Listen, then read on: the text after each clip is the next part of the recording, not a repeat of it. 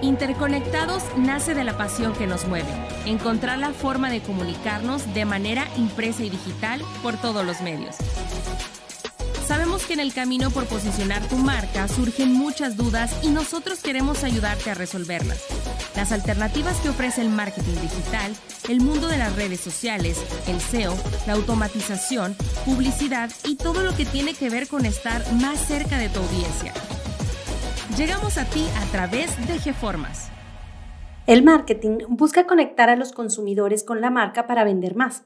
En esta área del conocimiento existen muchas ramas cada una con sus respectivas tareas y funciones. El trade marketing es una de ellas y su función es mejorar la experiencia de compra desde el punto de venta. El trade marketing es muy importante para mantener una buena comunicación entre los distintos sectores de venta hasta que los productos lleguen a su destino final, es decir, a los clientes. Por eso, en este episodio te explicaremos en qué consiste y cómo funciona. Yo soy Tere Ramírez. Y yo soy Saúl Castillo. Bienvenidos a Interconectados. Como dijimos, el trade marketing es una rama de la mercadotecnia que ayuda a gestionar la relación con el departamento de ventas y ayuda a mejorar la imagen de las marcas. Como dice Tere, el trade marketing tiene como objetivo aumentar la demanda para generar más consumidores. Su metodología consiste en una serie de estrategias que buscan impulsar el punto de venta para mejorar la experiencia de compra. El propósito es perfeccionar todos los canales de distribución por los que pasan los productos y sirve para desarrollar tácticas que permitan la salida comercial de estos productos, planificar ofertas, determinar cómo rotar la mercancía y generar tráfico. Esto no es algo nuevo. Se creó hace aproximadamente 25 años cuando las empresas buscaban formas de promocionar los productos dentro de las tiendas, pero su popularidad aumentó en la década de los 90 debido a la necesidad de gestionar el negocio de los minoristas. Esta rama es colaborativa con el sector de ventas, mientras que se encarga de organizar estrategias para el desarrollo y ejecución de actividades en el punto de compra. Ahora, ¿cómo funciona el trade marketing? Para saber cómo funciona el trade marketing o TM, primero es esencial que conozcamos dos conceptos básicos, distribuidores y puntos de venta. Los distribuidores o mayoristas son socios que funcionan como medio para entregar el inventario a los consumidores. Su papel es muy importante ya que en ellos recae la responsabilidad de que los productos lleguen a los puntos de venta. Y los puntos de venta son los minoristas, es decir, son aquellos lugares a los cuales acudirán los clientes para realizar sus compras, es decir, las tiendas. Los puntos son decisivos ya que todo influye para llamar la atención de los clientes. El TM tiene la tarea de alinear el trabajo que realizan tanto los distribuidores como los puntos de venta. Su finalidad es coordinar las tareas que realizan todos los encargados del canal de ventas, los fabricantes, los proveedores, los distribuidores y pues también los vendedores. Lo anterior se logra mediante estrategias que deberán estar bien fundamentadas. Además, los encargados de poner los planes en marcha tendrán que ofrecer beneficios a mayoristas y minoristas para que el trabajo entre ambos sea cooperativo. Lo más importante es que en el proceso nunca se deje de lado al target. Tener presente al público objetivo ayudará a presentar un enfoque adecuado. De esta manera, los productos o servicios resultarán más atractivos para los consumidores.